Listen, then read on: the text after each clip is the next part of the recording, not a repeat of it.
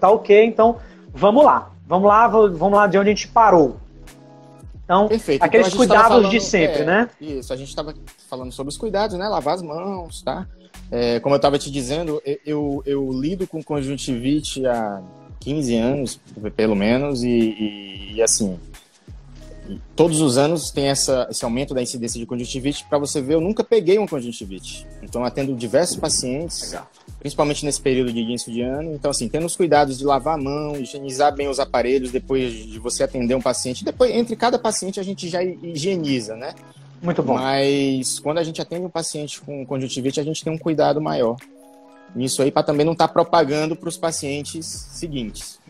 Perfeito. Doutor, você fala um ponto legal agora. Me lembrei de uma live anterior que a gente teve com a doutora Aline, que é dentista, né? Odontóloga, e ela falou sobre alguns cuidados e é até um tópico da gente bater um papo sobre isso.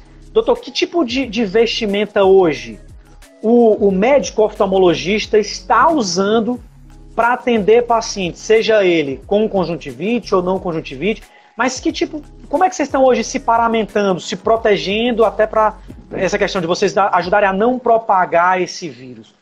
Como é que está hoje essa Perfeito, isso é uma pergunta interessantíssima porque a gente trabalha muito próximo ao rosto do paciente. Tá? Quando a gente está examinando o paciente, a gente, tá, a gente utiliza aquele aparelho chamado lâmpada de fenda. O paciente encosta o queixo lá, encosta a testa e a gente, através do microscópio, a gente tem acesso. Né? Então a gente fica muito próximo ao paciente com aquele aparelho. Tá? Perfeito. E o que a gente tem usado hoje, a gente tem usado máscara, né? Tá? É, e a gente passou a adotar uma proteção de acrílico, que é do tamanho mais ou menos de uma folha A4, tá? Isso aí a gente compra fácil na, na, nessas lojas de papelarias, né? E essa folha de acrílico ela funciona como uma barreira entre o médico e o paciente. Tá? Então, é, a, é, é a é chamada máscara 3D, né? Que dizem, né? Aquela máscara 3D. É, aquela máscara você coloca é, na sua cabeça, né? O médico profissional de saúde coloca na cabeça. Essa não, essa vai na, na no próprio aparelho, na lâmpada de fenda. Ah, perfeito. Tá? Perfeito. Então fica uma barreira entre o médico e o paciente, tá? Além de a gente usar máscara, é, a gente tem recomendado, a gente diminuiu, praticamente cancelou todas as consultas eletivas. Eu tenho atendido mais consultas de urgências e consultas pós-operatórias. Tá? Então, a, a, as consultas eletivas a gente postergou todas elas, tá? Mesmo porque pra, a gente lida muito com paciente idoso, então para não tirar o paciente idoso de casa e aumentar o risco de, de, de contaminação do paciente idoso, que é o maior grupo de risco, né? A Sim. gente, nos casos que, que podem ser postergados, a gente preferiu postergar a consulta. Entendi. Então a prioridade nesse momento, por e exemplo. Prote proteger da... os olhos. Como eu uso óculos também, eu não, tô, eu não uso aquele óculos de cirurgião, mas a proteção dos olhos também é uma, é uma, é uma coisa interessante. Aqueles óculos Perfeito. de acrílico que vem até a lateral, assim, é, seria uma proteção interessante. Muito bom, muito bom, doutor. Então, é, olha, pessoal, fica essa dica bacana aí para você que precisa ir num médico oftalmologista e você faz parte do grupo de risco, um pós-operatório, como o doutor Ibe falou. Gente, se vocês forem ao médico, é, observem esse comportamento, se o médico oftalmologista está usando essas proteções, porque provavelmente não é só você que está sendo é, é, atendido, né? Como é que as meninas acabam de biossegurança, né? São equipamentos de biossegurança. Então, você precisa fazer isso ter esse cuidado. Tanto você que vai ser atendido, como o médico oftalmologista precisa fazer esse cuidado com você e com ele. É mútuo, né? Um cuidado mútuo. E um, um dado interessante, Douglas, né? assim, a, a título de curiosidade, o médico que identificou o primeiro caso de coronavírus lá na China, lá na cidade de Wuhan, né?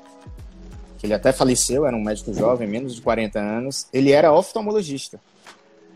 E ele. Curiosamente, né? Curiosamente, ele era oftalmologista e ele acredita, na época, ele é ainda vivo, né? Ele tem entrevistas, ele acredita, ele acredita que ele contraiu a doença através de um paciente de glaucoma que veio para ele uma consulta eletiva. Perfeito, doutor. Então vamos, vamos pegar aqui também outra coisa. É, você falou do, dos pacientes prioritários e do paciente é, idoso. É, se eu, por exemplo, é, quero fazer uma consulta, preciso de uma consulta, e eu não sou um paciente de urgência, eu devo procurar uma clínica como a do doutor ou não vai existir nenhum tipo de atendimento para mim? É, o que, que eu digo gente... para um paciente normal, o sem que nenhum que gente... caso aparente. O que, que a gente fez lá na clínica? A gente é um grupo de 12 médicos, né? É, na clínica que eu, que eu atendo hoje principalmente. A gente tomou a decisão de suspender todos os atendimentos e cirurgias eletivas, tá?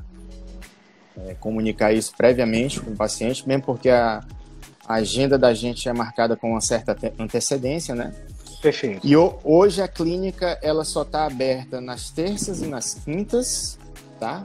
Para atendimentos de urgências e consultas pós-operatórias e ciru eventualmente cirurgias de urgência. Existem é, cirurgias dentro da oftalmologia que elas demandam uma urgência, não pode aguardar dois ou três meses, que é o período aí que se espera que acabe a pandemia. Então, essas cirurgias de urgência a gente tem feito, tá? Mas, do contrário, os pacientes eletivos e as cirurgias eletivas a gente adiou 100%. Muito bom, muito bom, doutor. Então, no caso de uma cirurgia, como você falou, vocês vão receber. Realmente, é, é aquele caso em que abre-se as portas para atender aquele determinado caso. Né? Eu tinha lido uma, alguma coisa, realmente não é todo mundo que vai ter esse, esse essa prioridade. Então, doutor, é, eu quero também pegar um gancho legal, interessante, assim. Eu sou, percebe eu uso óculos, né?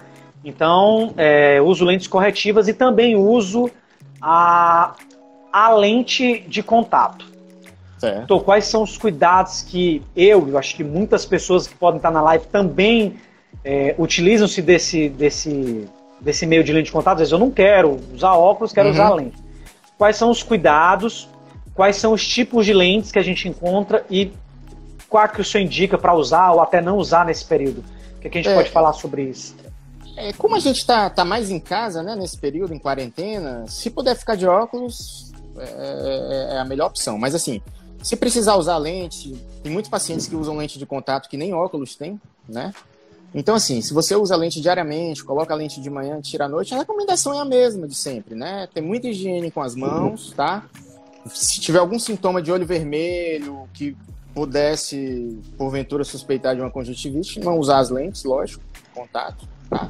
Conservar as lentes de contato sempre naquela solução de, de conservação, tá? não com soro fisiológico. Eu, eu, gosto de frisar bem isso para os pacientes que usam lente de contato. Né? Soro fisiológico é, não é recomendado, tá? Porque aquilo ali pode virar um meio de cultura para bactéria, o soro fisiológico. O soro fisiológico ele pode ser usado hum, o passo, a etapa que o soro fisiológico pode ser usado em quem usa lente de contato é quando você tira a lente do estojo. Tem gente que ah. tem uma sensibilidade àquelas, àqueles produtos, né, que, que conservam a lente de contato. Aí você pode lavar o excesso da solução com soro fisiológico antes de você colocar no olho, tá? Mas você conservar a lente de contato dentro da solução de soro fisiológico não é, é contraindicado, não é, não é de maneira nenhuma recomendado, tá? Tá. Então, assim, você tendo os cuidados que você tem sempre de lavar as mãos, é, é não vai ter problema nenhum, provavelmente, com, com o uso de lente de contato. Perfeito, eu, costumo então... dizer, eu, costumo, eu costumo dizer para os pacientes, em, em relação, você falou, perguntou, melhor lente, às vezes marca de lente. Isso aí é muito particular de cada paciente, tá? Existem diversas marcas no mercado, é, é, tem paciente que se adapta melhor a uma ou melhor a outra, então é, por isso que o médico oftalmologista ele é importante nessa etapa de adaptação de lente de contato, porque nem sempre uma lente vai servir para todos os pacientes, uma determinada marca de lente, então isso aí é o médico com os testes que ele vai fazer que vai ver qual é a lente que melhor se adapta àquele olho. Perfeito, então é, então, eu, eu realmente já estava fazendo errado. Eu coloco a minha lente para descansar, deixava no soro, né? Eu preciso não, comprar não é... aquela solução, né? é, né? É, ela é mais cara do que o soro fisiológico, mas é o certo a se fazer. Mesmo porque, às vezes, aquela lente ela tem uma. Um, um, a formulação dela, ela combate alguns germes, tá? Então, às vezes, você é, um, é, uma pessoa que não usa diariamente a lente de contato. Você usou ali, deixou dois, três dias ali na solução, é, se tiver com a solução específica para lente de contato, você está protegido, teoricamente, tá? Então, o soro fisiológico não é, não é o ideal para você conservar as lentes de contato. Outra coisa que você tem que ter é, é, é cuidado com a higiene é o estojinho da lente de contato. Uma vez por semana ou a cada 10 dias é bom lavar com sabão neutro e, e deixar secar a temperatura ambiente mesmo, porque às vezes é, juntam resíduos ali naquele estojinho da lente de contato que podem favorecer a infecção. E que, que, como é que eu posso fazer então a asepsia desse estojinho? Porque vezes, eu sou um cara que eu, eu, sou muito no automático. Eu tiro a lente, lavo a lente na, na, é. na mão assim e boto pá no olho. E só jogo aquela solução fora. Jogo água, claro, água da nossa pia da Cagés, perdão, não tem o nome de dizer aqui o nome da empresa, mas é água é. com cloro. Aí eu vou lá, aquele, negócio, aquele estojinho seca, e eu vou lá e colocava a solução de novo. Completamente errado. Como é que eu devo fazer essa asepsia? É, não, asepsia com sabão neutro mesmo. Não, não tem grande, é, grandes condutas em relação a isso. Lavar com água corrente mesmo da pia e sabão neutro e deixa secar mesmo no banheiro. Tá? Perfeito. Uma vez, a, uma vez, a, cada 10 dias, é, o ideal é se fazer isso. Perfeito. Eu vi gente aqui falando no chat, acho que foi o Carlinhos, perguntando se pode fazer pergunta. Carlinhos deve Pode enviar a tua pergunta aqui no nosso chat, tá? Só interrompendo um pouco, doutor. Você pode enviar a sua pergunta, mas tenta é, é, deixar a tua pergunta bem, bem completinha, bem específica, para poder o doutor entender a tua pergunta, que no final da live a gente vai abrir a rodada. Então, se caso o doutor Igor fale algo agora, que você faz a pergunta em cima do que ele está falando, pode ser que lá no final da live a tua pergunta fique perdida. Então tenta ser bem específico na tua pergunta, faz ela bem clara, do assunto que você quer, como você quer, que o doutor vai te responder. Pode continuar, doutor, falando aí o que você. Qualquer consideração, é, só queria esse parênteses. E, e, em relação à lente de contato, eu costumo dizer para os pacientes que já usam ou querem usar lente, passar a usar lente de contato, é, 90 ou até mais, 90% ou até mais dos problemas que a lente de contato possivelmente possa causar é mau uso do paciente, tá? A lente de contato é um, é um meio de correção é, refracional, né, que substitui os óculos muito seguro se você usar dentro das recomendações é, adequadas.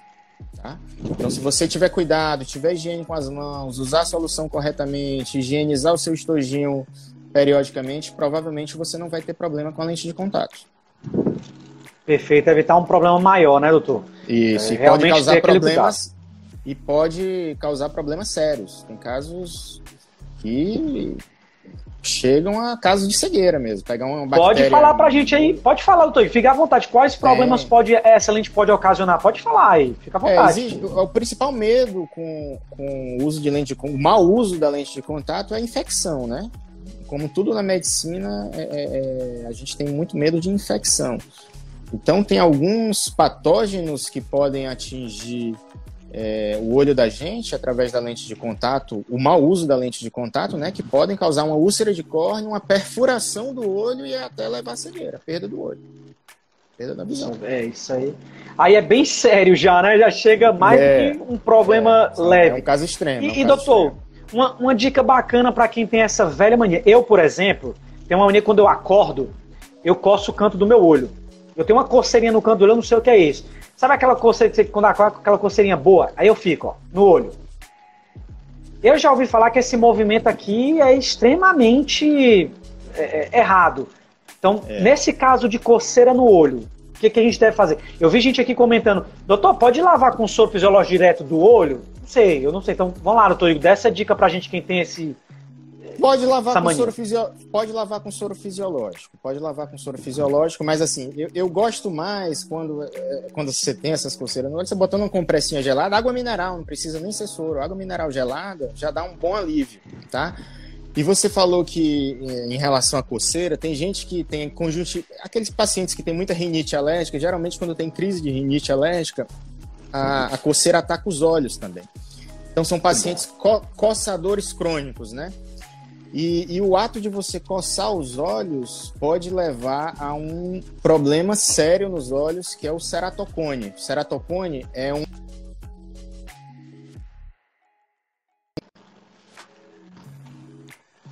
a parte da frente dos olhos, tá? Então, pessoas que coçam os olhos muito e coçam com muita força podem levar uma, uma alteração estrutural nessa córnea e causar uma doença chamada ceratocone, tá? Que é uma doença que causa um astigmatismo irregular, que é uma alteração na, na, na espessura e na curvatura da córnea. E com isso a pessoa pode precisar de um transplante de córnea. Tem casos Nossa. Que, que, que precisa trocar a córnea. Tá? Então, o ato de coçar os olhos, não aquela coceirinha boa que todo mundo tem de vez em quando, isso aí, é, é, mas aquela coceira, principalmente os pacientes com atópicos, né, que tem muita é, é, rinite alérgica, é, é, e essa rinite alérgica leva a uma coceira dos olhos também. Existe uma comunicação do nariz. Por que, que geralmente na crise de rinite a pessoa também coça os olhos? Muitas pessoas. Existe um canal chamado canal nasolacrimal que liga a, o cantinho da pálpebra inferior e superior ao nariz. Tá? Então, quando você está com o nariz congesto, você tem uma, uma, crise de conjuntivite alérgica, geralmente os alérgenos podem migrar por esse canal e atingir os olhos também. Perfeito, perfeito. É, é, é doutor, eu realmente tenho que me corrigir, porque essa mania aí é, é de criança já, né? Para quebrar uma crença dessa, haja reeducação, né? Outra coisa também que eu percebo, doutor, não sei se isso tem relação, mas quando eu passo muito tempo na frente do computador, eu trabalho com o computador, trabalho com, com designer, eu fico muito tempo na frente do computador. Eu sinto muito um ardor e um calor na, nos meus olhos quando eu fecho os olhos. E às vezes eu sinto até que está seco o meu olho demais. O que, que eu mas posso já... fazer? Existe algum, existe algum produto no mercado? a gente não pode falar marcas, mas existe algum produto no mercado que eu possa fazer para amenizar isso, ou me ajudar, ou ajudar quem tem, sofre essa mesma coisa?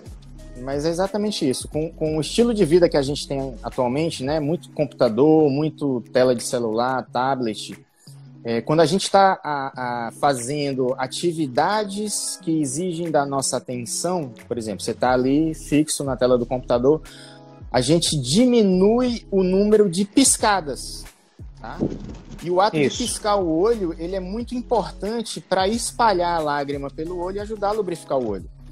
É, geralmente a gente pisca de, em torno de 20 a 25 vezes por minuto. Isso aí tem estudos que, que mostram isso aí, tá? E quando a gente está fazendo alguma atividade que exija da nossa atenção, né, ou na tela do computador, ou na tela do celular, a gente diminui drasticamente o número de piscadas.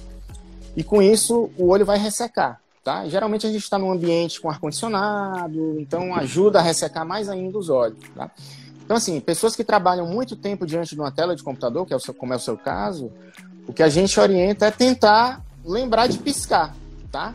E se quiser é, é, alguma coisa adjuvante, usar um colírio lubrificante. Existem diversas marcas aí no mercado, né?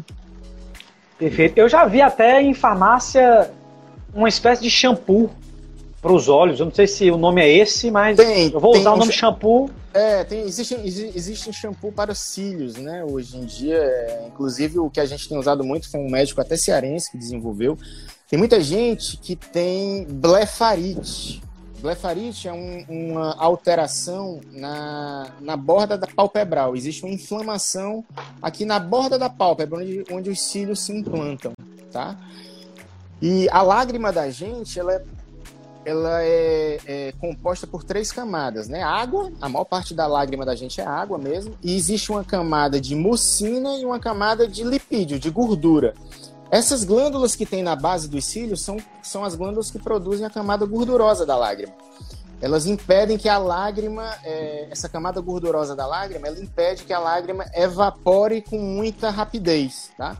E quem tem blefarite, que é essa disfunção na, na, nessas glândulas dos cílios, geralmente pessoas com a pele mais oleosa têm, têm blefarite, elas têm um, um, a síndrome do olho seco, né? A lágrima, não é que a pessoa não produza lágrima, é que a qualidade da lágrima não é produzida é, é com a qualidade ideal, né? A qualidade não é a ideal.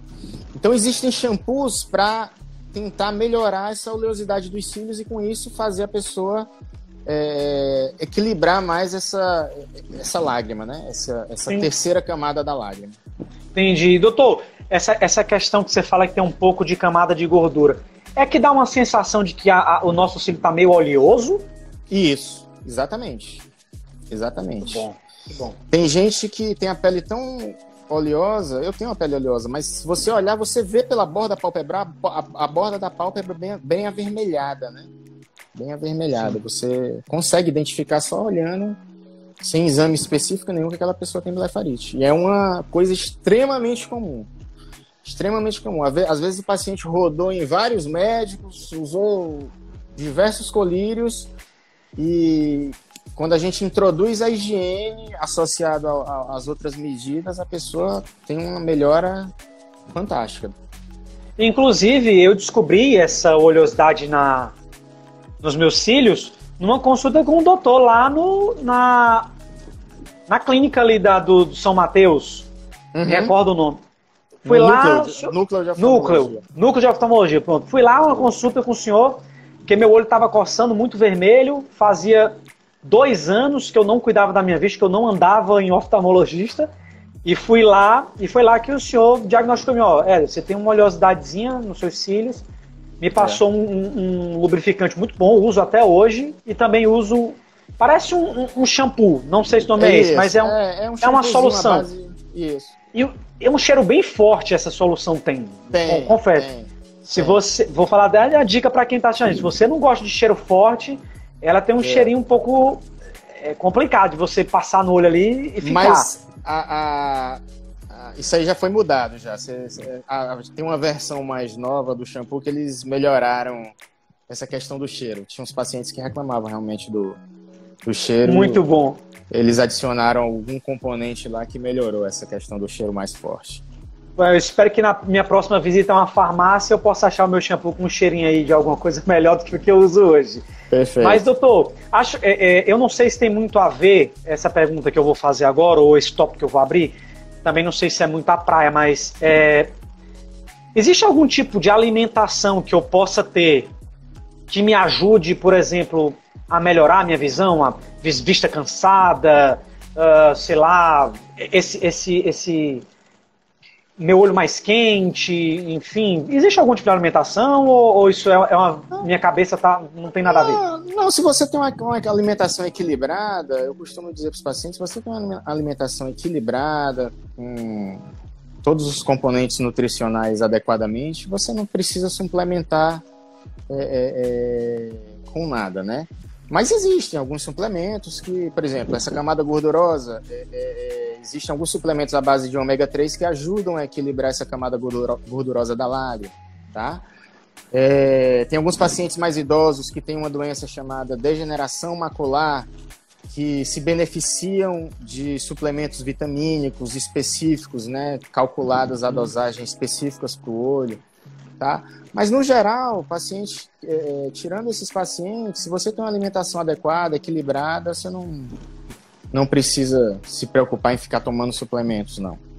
Entendi. E em relação à hidratação diária, doutor? É, Manter-se bebendo água de forma correta, isso, se influencia isso. alguma coisa ou, ou não? Claro.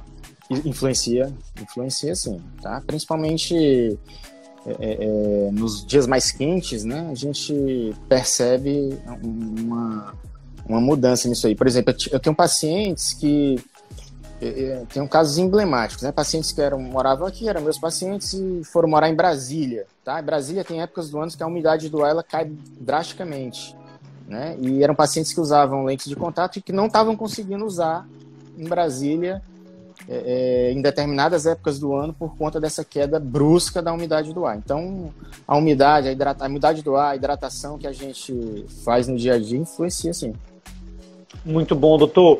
É, eu vou pegar o último tópico aqui que eu queria conversar com o doutor, que é, é uma visão bem pessoal, sua, como médico, né, como, como uma linha de frente da área da saúde. É, como profissional de saúde que o senhor é, quais são as recomendações para prevenção, talvez aí, de uma infecção de Covid através da, da visão. Qual a dica que o senhor dá como é, é, é, na área da saúde?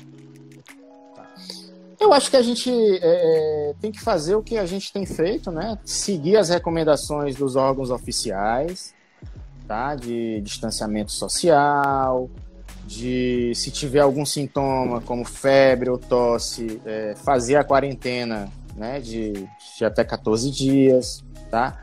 se tiver tido contato com alguém que veio de fora, ou parente, ou amigo que tenha suspeito ou já tenha tido o diagnóstico de Covid, fazer aquele isolamento, né, dos 14 dias, tá?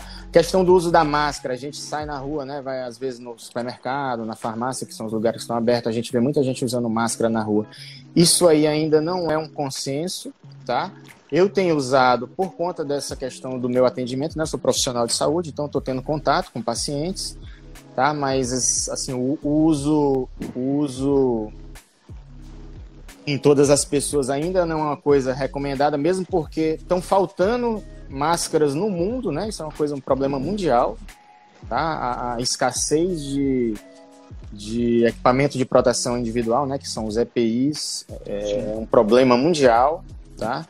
Então, assim, é, eu acredito que isso também tem influenciado muito para a não determinação de uso em máscara em todo mundo, porque se todo mundo tivesse acesso a uma máscara, eu acho assim, o próprio ministro da Saúde, né, recomendou as pessoas que não tiveram oportunidade de comprar máscara confeccionassem, né, a sua própria máscara, tá, para sair na rua. Mas assim, não é uma, ainda uma determinação oficial, tá? Mas se puder ter acesso à máscara, ou mesmo confe confeccionar máscara, se precisar sair na rua, eu, eu, eu, recomendaria sim. E continuar tendo os cuidados né, de higiene com as mãos e esperar uma decisão dos órgãos oficiais quanto à liberação dessa quarentena aí. Muito tá? bom, doutor, muito bom. Posicionamento bacana, acho que vocês que são linha de... A gente é, está com falta de álcool gel, né? Em várias farmácias, é, é eu acho que o simples ato de, se você não tiver álcool gel, não se desespere, o simples ato de lavar as mãos já é suficiente, você ter uma boa higiene com as mãos. É, é, provavelmente você vai estar tá aí eliminando grande parte do risco de, de você ter o problema, né? Em relação a medicações, essa polêmica aí da cloroquina, hidroxicloroquina, é, parece que tem alguma pequena evidência, né? Mas é, se você for tentar comprar na farmácia hoje você não consegue comprar, e assim, mesmo porque não tem indicação nenhuma em profilaticamente, você vai tomar ali para evitar a doença. Isso aí não existe, isso aí de maneira nenhuma. É, quando surgiu a notícia na, na imprensa, né, foi uma corrida nas farmácias, o, você não encontra mais hoje. E tem pacientes com outras doenças, porque é um medicamento, é um medicamento antigo, né? É um medicamento Sim. que tem décadas de uso. Então, tem pacientes com outras doenças, como artrite reumatoide, lúpus, malária. É, tem pacientes que usam cronicamente, principalmente os pacientes com doença reumatoide, que usam cronicamente essas medicações e não estão encontrando nas farmácias. Tá? Verdade. Então... É, é, ficou aquela questão também do desespero da população, né? Isso. A, aquele, aquele, aquele, a fagulha que se, se é. lançou no mercado, então... É, o, grande problema, mais... o, o grande problema dessa doença não é a, a letalidade da doença, né? Vão morrer várias pessoas, assim, falando friamente, assim como profissional. Infelizmente, né? Infelizmente. O grande problema é o colapso que esse grande número de pessoas tendo ao mesmo tempo a doença, apesar de 90% das pessoas não precisarem, 80 a 90% não precisarem ir para o hospital, não precisarem de internamento, mas se todo mundo pegar ao mesmo tempo, aqueles 10% que vão precisar de internamento, não então, tem sistema de saúde nenhum do mundo que suporte isso aí, né? Em cidade nenhuma é. do mundo. Você vê Nova York, a cidade mais rica do mundo, você vê o desespero que está lá, né? Então, é, é, é, o grande problema não é a doença em si, é o colapso que essa doença pode causar no sistema de saúde pelos poucos pacientes é, é, mas falando estatisticamente, é uma grande quantidade de pacientes ao, ao, ao, mesmo tempo, tendo a doença ao mesmo tempo, que porventura precise de, de internação, né, que, que não existem leitos suficientes para isso. É verdade. A gente viu aí que o governo está tentando fazer uma medida, né, usando até o, o PV como um, um, hospital montado ali, né, tendas, é, né, são tendas, né? É, um hospital de campanha, né? Campanha. É. E que, que a gente a gente sabe que se aquela se a curva crescer, infelizmente, é. o doutor acabou de frisar claramente, vai colapsar. Não vai, uhum. não vai dar. É, e as próximas duas semanas eu acho que são fundamentais, né? É, o pico da doença, pelo menos pelo que eu tenho visto, está previsto para o final desse mês e início do próximo, né? Então, assim, Vamos continuar o distanciamento social. É... E a mensagem que eu deixo é uma mensagem de otimismo, né? Tudo isso vai passar, eu espero que, que a gente saia melhor dessa. A humanidade Amém, saia melhor dessa. Claro, acho que de tudo a gente tem que tirar um ensinamento. Gente, é, a gente vai já, já vai ter que encerrar um pouco aqui a live, porque daqui a pouco o YouTube vai. Oh, perdão, o Instagram vai cortar a gente aqui automático. Então o que a gente vai fazer? A gente viu que tem muitas perguntas. A gente pegou todas as perguntas que vocês enviaram aqui, fiquem tranquilas. A gente vai fazer, a gente vai encerrar essa, essa live aqui. Vamos abrir uma nova. E essa nova nós vamos abrir a rodada de perguntas. Ou seja, todas as perguntas que vocês enviaram naquela primeira live, nessa live, nós vamos começar as perguntas na próxima live. Então, eu convido o senhor a voltar aqui na próxima live agora. Daqui a menos de um minutinho eu vou abrir uma nova live. E todo mundo que está aqui, para vocês não saírem daqui sem resposta, gente, não saiam daqui sem resposta. Sempre que a gente recebe um profissional da saúde, é ótimo para a gente esclarecer todas as nossas dúvidas, seja dúvidas dentro de um consultório, dúvidas em casa, dúvidas que a gente tem toque, mitos e verdades que a gente ouve por aí, né? Muito burburinho, muito ruído.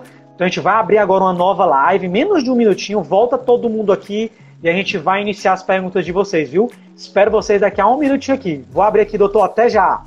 Até já. Aí, doutor Igor, boa noite, de volta. Noite. Vamos lá começar a nossa rodada de perguntas. Gente, é o seguinte, tem muita pergunta, tá? Eu vou selecionar aqui. Eu tô muita gente aqui curiosa, viu? Gostei. Hoje a live rendeu bastante pergunta.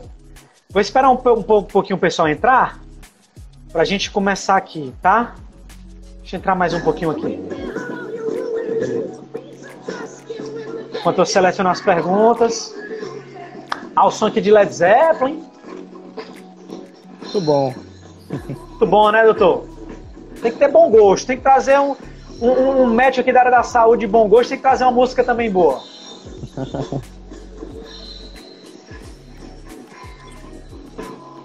Bom, pessoal, sei que já chegou agora aqui, a gente tem um número legal. Com certeza, quem já voltou aqui já deixou sua pergunta, quer saber a sua resposta. Então, nós vamos começar agora. Como dizer que o nosso tema está fixado. Se você ainda tem uma pergunta, pode jogar a tua pergunta aqui, que se você não perguntou nas lives passadas, tá?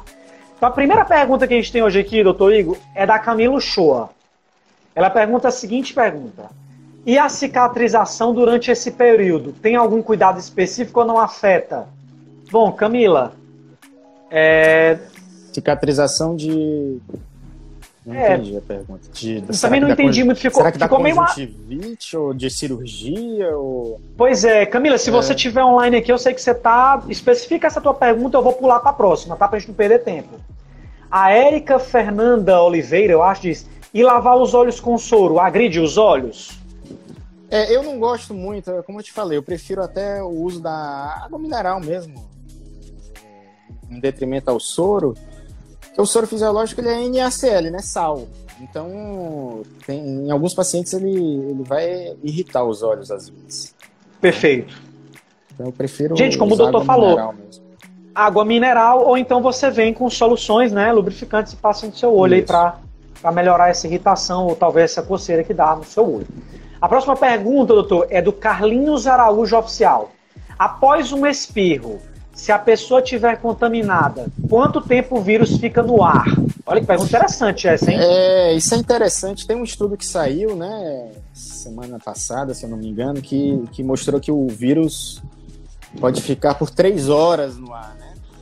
Sendo que é bom lembrar que esse estudo foi feito dentro de um ambiente fechado, né? Um, um, eles simularam né, um, a pessoa espirrando ou falando e, e, mediram quanto tempo aquelas gotículas ficavam suspensas no ar, né? Então, o resultado foi que até por até três horas, né?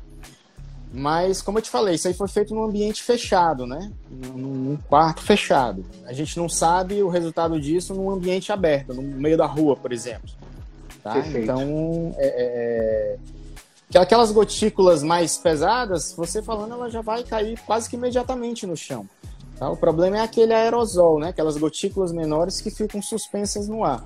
Então, no ambiente externo, a gente não tem essa resposta ainda. O estudo que saiu, que mostrou que ficava por três horas suspenso no ar, foi um estudo feito em ambiente fechado. Tá? Não tinha... O ambiente estava 100% controlado para que aquilo isso, acontecesse. Isso, exatamente. No meio da rua, assim, com o vento, com a influência do vento, a gente não sabe é, quanto tempo isso aí poderia ficar suspenso no ar. Bom, Carlinhos, eu acho que a gente conseguiu responder a tua pergunta, né? É, isso aí vai ter outros fatores externos. Em caso externo, vai ter vários fatores que vão né, é, é, influenciar. Temperatura, vento, como o doutor disse. Então a gente não sabe medir certo. A gente sabe é uma, que um espinho. É, uma, vai... é, uma, é uma coisa que a gente está tá aprendendo ainda, né? O, o, grande problema desse vírus é que a, a, a, o contágio dele é muito grande, né? A transmissibilidade desse vírus é, é enorme. Tá? Então, é, é, é a gente ainda está aprendendo, a gente está colhendo informações, os cientistas, os pesquisadores estão colhendo dados né, para a gente tirar algumas dessas dúvidas. Que de fato Não, tudo é novo, né? Então é, é, um, é, um, é um novo vírus que precisa ser combatido e que a gente não sabe como ele reage em vários ambientes. A gente sabe que um ambiente fechado como é o consultório do doutor, tudo lá é, existe a biossegurança que ele faz, a asepsia dos locais, o uso da, daquele, daquela placa de acrílico que ele falou. Então a gente vai tentando se moldar ao que vai acontecendo. Infelizmente, os que vieram antes vão realmente ser o estudo de casos, né? Isso. E aí vai se ajeitando. Bom, a, a pergunta da Camila, doutor, ela, ela corrigiu. Ela falou é qualquer tipo de cicatrização no olho, seja pós-cirúrgica. Né? Então deixa eu pegar a pergunta dela aqui. Uh, qual o cuidado específico né, nessa cicatrização durante esse período da, da cirurgia? No caso, sei lá, de uma cirurgia de catarata, enfim. É, a cirurgia de catarata, a gente. É, é a cirurgia de catarata hoje ela é feita de uma maneira minimamente invasiva, né? A gente faz por microincisões hoje. Tá? Então, geralmente é uma cirurgia que não leva pontos, né? É, a gente faz uma microincisão de pouco mais de 2 milímetros, né? E ela cicatriza com poucos dias, né? O, o cuidado que você tem que ter no pós-operatório, né? Para ajudar nessa cicatrização é usar, o principal é usar os colírios precisa se usar alguns colírios durante algumas semanas, né? Usar os colírios adequadamente, ter higiene, a higiene mais uma vez entra, né? nesse processo aí ter extrema higiene com as mãos e seguir as recomendações, né? Tem algumas recomendações para quem se submeter a uma cirurgia oftalmológica que a pessoa tem que, que seguir, como não fazer esforços, né? Não tá em ambiente sujo, com poeira, fumaça, é, banho de mar e piscina evitar por algumas semanas. Tem alguns cuidados que, que a gente recomenda aí no pós-operatório de, de qualquer cirurgia oftalmológica. Muito bom. E como você tá. Se você precisar fazer essa cirurgia, pegar até aqui a, a, a Josi fez uma pergunta. Quais as, quais as cirurgias que são de, de emergência? No caso de uma cirurgia de catarata, alguma coisa assim, já tá de quarentena, é... você tem que ficar dentro de casa e se cuidar. É, geralmente a cirurgia de catarata é uma cirurgia eletiva, né? Então a, a, gente adiou minhas cirurgias eletivas de catarata, eu adiei todas, tá? Perfeito. É, a única situação em que uma catarata poderia levar uma cirurgia de urgência é, seria nos casos de catarata muito maduras, né? A pessoa que já tem a catarata já há algum tempo, e essa catarata está levando a um aumento da pressão intraocular. Então, tem casos de pacientes que a catarata vai levar ao desenvolvimento de um glaucoma, né? Se a pessoa deixar a catarata, vamos dizer assim, amadurecer muito, é, se a pessoa tem uma determinadas características anatômicas do olho, pode levar ao aumento da pressão intraocular. Então, nesse, a, a, cirurgia de catarata, ela só seria de urgência nesses casos específicos de aumento da pressão intraocular. Do contrário, ela pode ser adiada como deve ser adiada nesse momento. Tá? Perfeito. E... À medida que essa cirurgia seja colocada para depois. Isso, exatamente. Tá? É, e outras urgências oftalmológicas que podem surgir, né, que não, não espera período, né, é, existem casos de crise de aumento agudo da pressão intraocular, que a gente chama de crise aguda de glaucoma, né? Que é um, um, um, uma entidade é, é, extremamente grave que leva a um aumento súbito da pressão intraocular, que às vezes a gente tem, às vezes não, todas as vezes a gente tem que tratar é, como urgência, né? É uma urgência oftalmológica. Casos de pacientes com descolamento de retina, né? A retina é aquela parte de trás do olho, é como se fosse o, imagina aqui o, comparando o olho com uma máquina fotográfica. A retina é como se fosse o filme da máquina fotográfica. A retina é quem recebe as imagens, tá? Na retina que essas imagens vão ser, é, é o olho recebe as imagens pela retina, transmite através do nervo óptico e vai ser, essa imagem vai ser processada pelo cérebro da gente, tá lá no córtex visual. Então tem casos em que essa membrana, essa retina, essa membrana que preenche o fundo do olho do paciente, ela sofre um descolamento, tá? Isso aí também é um caso é, urgente, né? Quanto mais rápido você operar, melhor o prognóstico visual depois, tá? Então, assim, são basicamente o, o caso de trauma, né? Traumas perfurantes, né? Paciente Sim. com trauma que perfurou o olho, também uma urgência. É, é, mas basicamente são esses aí, os casos de, de, de urgência é, oftalmológica são esses casos aí. Catarata, a grande maioria dos casos não, não precisa, não, não vai adiar um, dois, dois, três ou quatro meses, não vai fazer diferença para aquele paciente, tá? A não ser nos casos em que tá, tá havendo é, aumento da pressão intraocular, casos de crise aguda de glaucoma, que é esse aumento súbito da pressão intraocular, casos de escolamento de retina e casos de trauma perfurante. Basicamente são essas quatro urgências maiores. Aí casos de conjuntivite também, né? Casos de conjuntivite geralmente leva o paciente a procurar o médico. Muito bem. Muito bom, muito bom, doutor. Muito bom. A, a Gláucia Desbarros pergunta. Eu acho que a, essa pergunta dela tem muito a ver, eu acho, com a nossa primeira parte da live que foi a introdução. Né? Tem alguma relação conjuntivite versus coronavírus? É aquilo que eu te falei, os estudos mostram que a, a resposta é sim, né? Tem relação, mas a, a, relação é muito pequena. Segundo os estudos que a gente tem disponível, é, uma mínima quantidade de casos de pacientes com coronavírus vai se apresentar com conjuntivite. Tá? Então, a grande maioria dos casos, é, a conjuntivite não é um, um, um, um sintoma é, mais importante é, é, do, do, do, quadro, né? Os sintomas mais importantes são aqueles que conhecidos de todos, né? Os sintomas respiratórios, febre alta, febre alta, é, tosse, né? Então são Perfeito. sintomas mais, mais pronunciados, né? Conjuntivite pode acontecer Perfeito. sim, mas numa mínima quantidade de casos. Muito bom. Tá aí, Glaucio, sua pergunta. Eu acho que ela deve ter chegado na nossa segunda parte da live, não deve ter pego na hora que o doutor explicou isso, mas está explicado para você aí, Glaucio. Viu? Espero que a gente tenha tirado tua dúvida.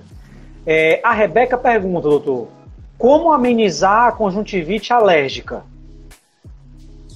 A conjuntivite alérgica é um quadro que é crônico, né? É... Eu costumo é, falar para os pacientes que o principal tratamento de qualquer quadro alérgico não é remédio, nem é, é, é, ficar usando colírio indefinidamente, tá? O principal quadro, alergia, às vezes é um quadro muito difícil de se tratar, porque o principal é, é a principal coisa que se tem que fazer né, para tratar a alergia é tentar identificar o que é que está desencadeando aquela alergia.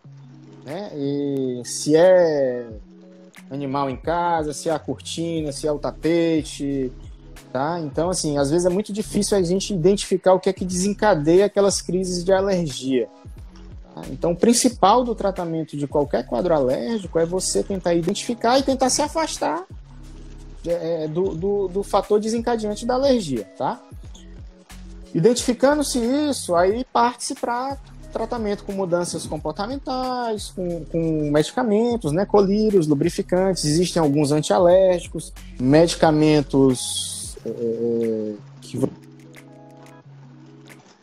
você usa por um período prolongado, outros que você vai usar só na fase aguda, tá? Mas é, é eu diria que o principal da alergia é você tentar identificar o, o, o que é que está desencadeando a alergia.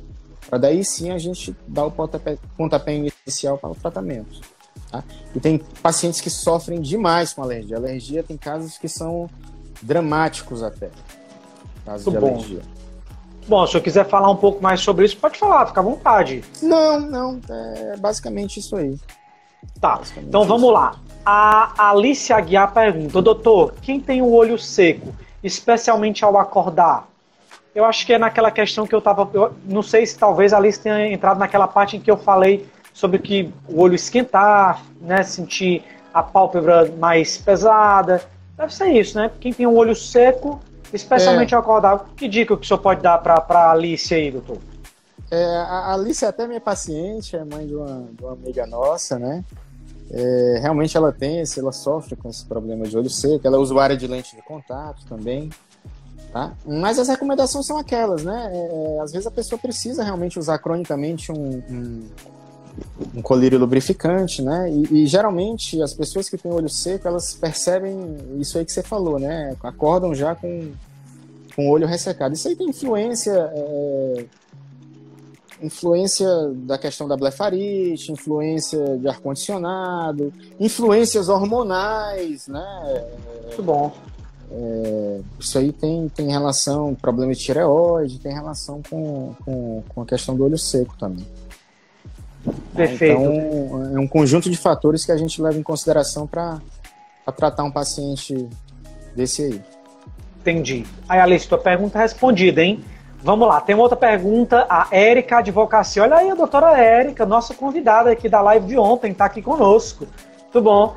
Qual a relação da diabetes com a perda da visão? É a diabetes, interessante essa pergunta dela, né? A diabetes é, um, é uma doença que ela pode comprometer a, a microvasculatura do corpo da gente todo, tá? Então, os vasos sanguíneos mais fininhos do nosso corpo, eles podem ser comprometidos pelo diabetes. Então a gente é, diabetes é, um, é, uma doença que pode atingir desde a irrigação dos membros inferiores, né, o pé, tem gente que tem que amputar o pé ou a perna por conta de diabetes, pode atingir o rim, pode atingir o coração, os, os, os mini vasos da cabeça e os vasos sanguíneos do olho, tá? Então, diabetes, se não bem controlado, pode levar a uma doença nos olhos chamada retinopatia diabética, tá?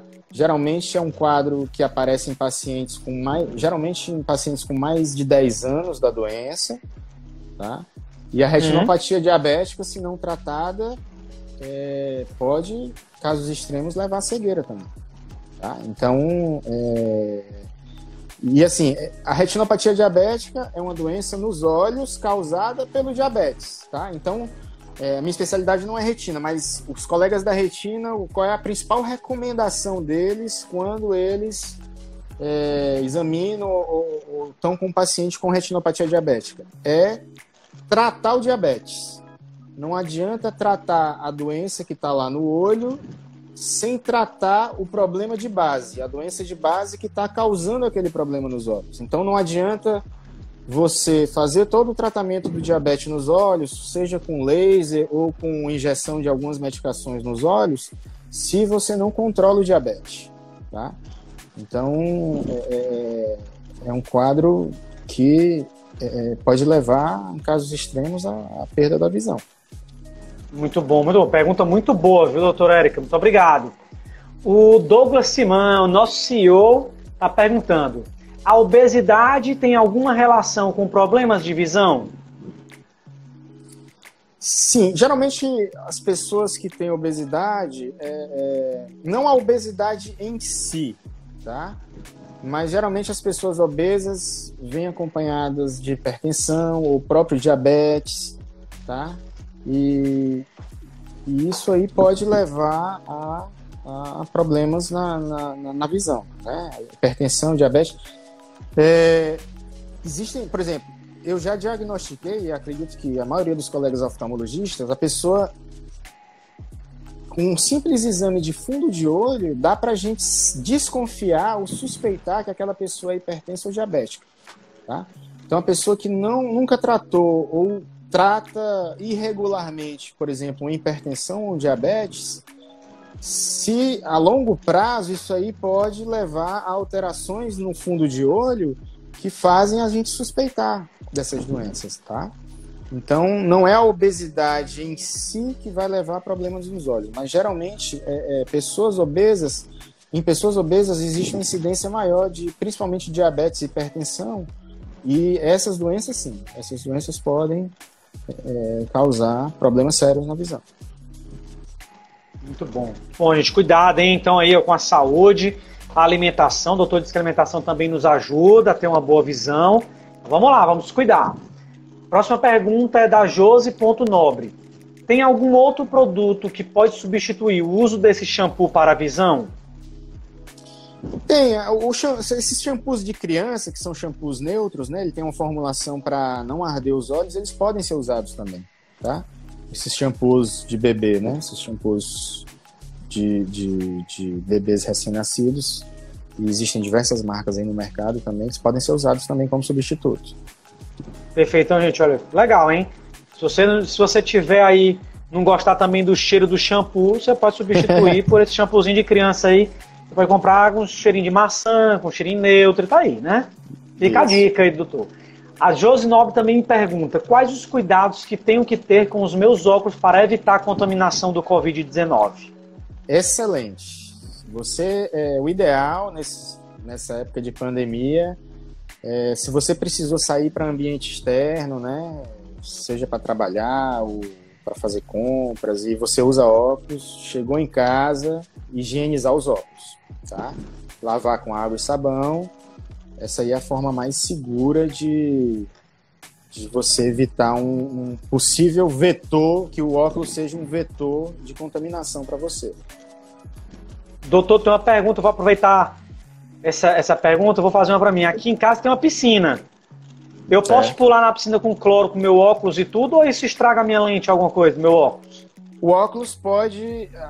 O óculos da gente, geralmente o óculos da gente, o seu eu tô vendo que tem, se você vê, tem um reflexo meio esverdeado aí na, na lente do seu olho. Isso aí é uma película anti-reflexo, tá? E o cloro pode danificar, sim, essa película anti-reflexo. Tá? Então. Muito bom. A... E falando como a gente está falando aqui de Covid, né? Essa questão, tem muita gente que tem, mora em prédio com, com piscina, em casa com piscina. É, é Posso usar? Posso tomar banho de piscina, Dora? Pode. Se você tem um tratamento adequado da sua piscina, faz a, o uso do cloro adequadamente, semanalmente da piscina, é, não tem relatos de, de, transmissão pela água da piscina, tá? O grande problema, por exemplo, se você mora num condomínio, é o que é que fizeram aqui no, no, no prédio que eu moro? A gente estipulou horários, né? Os moradores abriram um grupo no, no WhatsApp, né? E cada família, cada condômino tem direito a descer em determinados horários. Você marca lá a hora que quer descer. O grande problema seria liberar e ir para o uso geral em qualquer hora. Aí o problema seria a aglomeração. Aglomeração. Tá? Isso. Mas a água da, da piscina em si, ela, o cloro da piscina, ela, ela mata o vírus. Bom, legal. Então já sei que eu não posso mais chegar da rua e mergulhar com meu óculos na piscina, senão eu vou perder minha película. Então eu vou lavar é. na água e sabão mesmo, que é para garantir a vida do meu óculos por alguns anos aí ainda mais. Exatamente. Então vamos lá, ó. A Naná, Naná.teles pergunta: Doutor, se por acaso eu precisar sair de casa, o uso de um óculos ajuda em algum grau a evitar o contágio da mucosa ocular com o novo coronavírus? Excelente pergunta. Teoricamente, sim, né, Naná? Teoricamente, sim, aquilo que eu te falei. É, esse estudo que mostrou que o vírus fica suspenso no ar foi feito num ambiente fechado e ele podia ficar por até três horas suspenso no ar, né? Aquelas, aqueles aerosol lá, as partículas, micropartículas, né? A gente não tem esse dado em ambientes externos, tá? Mas é, eu acredito que a resposta seja sim, que um, um óculos funcionaria como uma barreira e uma proteção contra possíveis partículas do vírus que estejam suspensas no ar. Inclusive, Naná, vou abrir uma, uma ideia aqui para você. Eu fui ao supermercado de máscara e vi muita gente lá usando óculos de EPI, fechando os olhos, a máscara, Isso. e vi também de luvas, aquelas luvas que você vê o, o doutor usar, dentista, enfermeiro. Não sei, mas a gente precisa também realmente se cuidar e cuidar do próximo, né? Isso não uhum. deixa de ser um cuidado mútuo, né? Exatamente. Então, o Andrei Cefreire perguntou qual a relação entre a cloroquina e a catarata e outras doenças oculares como efeito adverso ao uso do medicamento. Mas aí. Ah, tá, entendi. É, é, é eu entendi a pergunta dele. É porque é o seguinte: a, a, como eu te falei, a, a cloroquina e a hidroxicloroquina, que é a forma mais segura da cloroquina, é, é, é, é, ela é um medicamento que é usado há décadas, né? Então, assim, em pacientes que precisam usar a longo prazo, É, a alteração no olho principal que pode dar é uma doença na mácula. A mácula é uma região da retina, tá? Então existe uma doença chamada maculopatia por cloroquina, tá?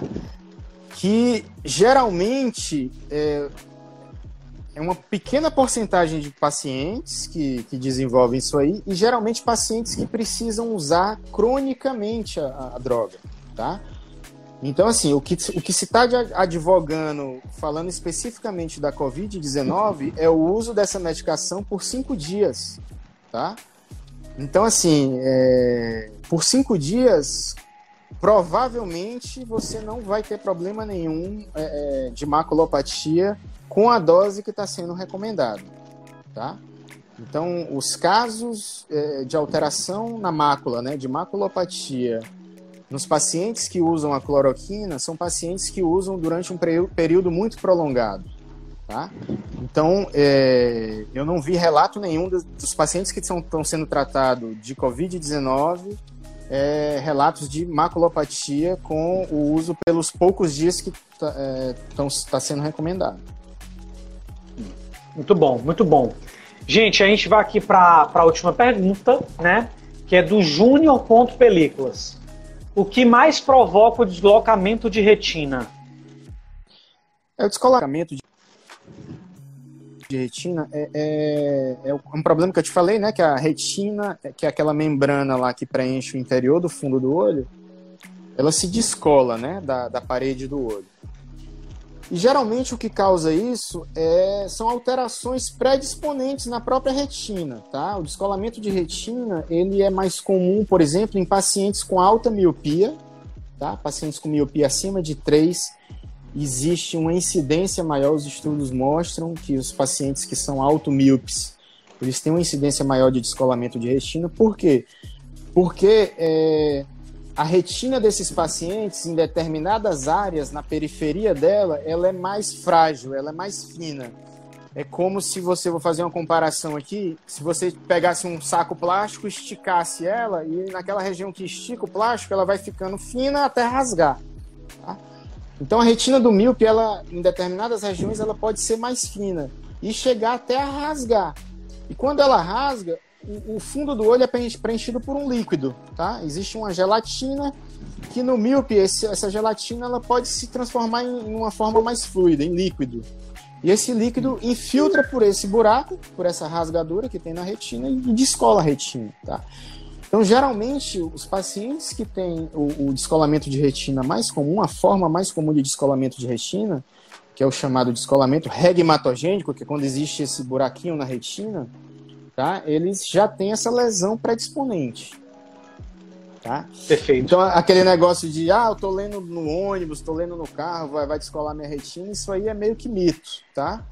É, a pessoa que descolou a retina não foi porque estava andando, lendo no carro lendo no ônibus, é porque ela tinha uma lesão predisponente e se ela não descolasse no ônibus ou no carro, ela ia, ela ia descolar a qualquer momento. Não... Muito bom, mas um mito derrubado aqui, porque eu também eu nunca li nada dentro do carro do ônibus, doutor, porque eu achava que minha, minha retina ia descolar. Não, se sua retina tiver que descolar, o ideal é você fazer um exame oftalmológico anualmente, é. examinar o fundo de olho. E os pacientes que têm alta miopia, principalmente graus acima de 3 graus, fazer um mapeamento de retina periodicamente para estar tá identificando essa, possivelmente essas lesões predisponentes. Tá? Doutor, para fechar para fechar com chave de ouro aqui a pergunta, ó, a Érica Advocacia fez mais uma pergunta eu acho que é legal a gente fechar com essa pergunta. Você é favorável ao uso da cloroquina para o Covid-19? Total. Totalmente. Tá? É, não como forma preventiva, tá? Mas a minha opinião é a seguinte: a gente está no meio de uma guerra, né? É uma doença nova, tá? eu entendo, eu sou médico, eu entendo o lado dos pesquisadores, de quem tem a opinião de que tem, a gente tem que ter uma evidência científica mais robusta, digamos assim, para a gente utilizar o um medicamento. Mas eu acho que é, a gente não tem tempo para estudos mais aprofundados e com um tempo mais prolongado para isso, tá? Então, eu acho que as pequenas evidências que já existem é, para aqueles pacientes que já iniciaram os sintomas respiratórios, né, é, é, a partir do segundo dia, né, já, já sou favorável a, a iniciar o, o, uso da, da cloroquina ou hidroxicloroquina, tá? Mas eu acho que a pequena evidência que já, já existe, eu sou totalmente favorável ao, ao, uso, tá? Mas não o uso indiscriminado. Isso aí não, tá? Isso aí tem que ser com tem que ser com recomendação médica, é aquilo que eu te falei. Quando saiu essas, começaram a sair essas notícias da cloroquina, é, houve uma corrida para as farmácias, o medicamento sumiu das farmácias, tá? É, teve gente tomando profilaticamente, pensando que aquilo ali iria impedir de ter a doença. Então, isso aí não existe, tá? Isso aí é uma, é uma coisa que não existe. Eu acho que deve ser usado mais com a recomendação médica, tá? Não a pessoa se automedicar e. Perfeito. E, mesmo porque é, é, pode. A principal, por exemplo, é, é, a principal, o principal receio da, da, de quem não quer usar nas fases mais iniciais da doença é que poderia dar alguma alteração cardíaca, né? Que aí seria um problema mais sério, tá? Mas então por isso que tem que ser usado com a recomendação médica. Tá? O médico vai avaliar, vai ver o seu caso, vai ver as suas comorbidades e vai ver qual, é, qual vai ser a melhor indicação é, do medicamento ou não para você. Mas falando aqui friamente, é, é, é, como médico, e se fosse em mim ou em qualquer familiar meu, dentro, não havendo contraindicações, eu com certeza recomendaria o uso. Sim. Maravilha. Maravilha, maravilha, doutor. Obrigado antes da gente encerrar aqui, antes da gente fazer as suas considerações finais, eu queria convidar você que está aqui na live, tá? Você que chegou agora. Gente, eu vi algumas perguntas aqui enquanto o doutor ia falando, perguntando se essa nossa live vai ficar salva. Sim, vai ficar salva. Eu deixei fixado aqui, ó, nos comentários para que você possa visitar os nossos canais de comunicação você pode estar visitando o nosso Orgânico TV, se inscrevendo lá no YouTube para você ver todas as lives que a gente fez desde o início do mês até agora. A gente está fazendo lives recebendo convidados incríveis. E eu fico muito feliz quando eu recebo um convidado da área da saúde, porque a gente tira nossas dúvidas pessoais, as dúvidas de algumas pessoas que estão em casa, a gente quebra mitos, né? Coloca verdades aqui para vocês ouvirem. A gente quer trazer esse conteúdo de, de qualidade. Mas se você não for fã do YouTube, você também pode ouvir o nosso podcast, inclusive esse aqui, que já está gravado, vai estar lá também na nossa plataforma do Spotify. Você pode ouvir no Deezer, você pode ouvir também no podcast da Apple, tá? Então, nossas lives ficam gravadas sim. Eu quero agradecer a todos vocês que estiveram hoje à noite aqui com a gente, quem enviou pergunta, quem esteve nas lives conosco que doou a sua sexta-feira à noite para estar aqui com a gente. Quero desejar a você e a sua família uma feliz Páscoa, um ótimo final de semana, uma ótima sexta-feira santa. E abro o espaço agora para você, doutor. Pode fazer suas considerações finais. E o nosso muito obrigado da família Orgânico por o senhor ter aceitado bater esse papo super bacana com a gente, que é enriquecedor. Muito obrigado. Obrigado, Douglas, pelo convite. Agradecer mais uma vez a oportunidade né, de esclarecer algumas dúvidas aí oftalmológicas, né, relacionadas ao Covid. Tá? E estou à disposição para quando você precisar, estamos às ordens. Tá? E feliz Páscoa aí para todos, pessoal. Obrigado pela audiência. Boa noite. Valeu, doutor Igor. Boa noite. tchau, tchau. Aí, ó, Olha aí tá, a princesa. Já, já, tá, já tá cobrando aqui a minha atenção já. Agora tá na hora, tá na hora da a hora de ser pai agora. Trabalhou, é. tá família e lazer. Mas a gente tem que olhar pelo lado bom, né? A gente tá ficando mais com a família agora, né? Eu tô com a é verdade. quatro meses também, então a gente olhar pelo lado bom, a gente tem ficado mais tempo com a família agora. tá de short de Ótima observação, doutor Igor. Obrigado. Um abraço para você e para sua família. Fiquem com Deus. Tchau, tchau. Tchau, um abraço. Até mais. Bom, pessoal, mais uma live orgânico aqui que a gente finaliza. Quero agradecer demais você que esteve aqui com a gente desde o começo, né? Fofa, todo mundo falando na filha do Dr. Igor, legal, apareceu aqui no final da live. E é realmente é isso, gente. Olha, vamos ter os nossos cuidados, vamos manter a nossa higiene em dia, tá? Como diz o nosso CEO, cara, fique em casa, hidrate-se, cuide-se, cuide de você, cuide do próximo, cuide da sua família, aproveite a sua casa, aproveite que o final de semana, aproveite que hoje é feriado, fique em casa no feriado. né? Amanhã, sábado e domingo, muito bom, tá? E aguardem novos materiais, tem novidade, nosso CEO vai trazer uma novidade na próxima live, mas eu não vou dizer para vocês. Não vou dizer mesmo, vou deixar a cargo dele. Um forte abraço, fiquem com Deus. Fique em casa. Um beijo no coração, ótima sexta-feira santa e um final de semana para vocês. Tchau, tchau.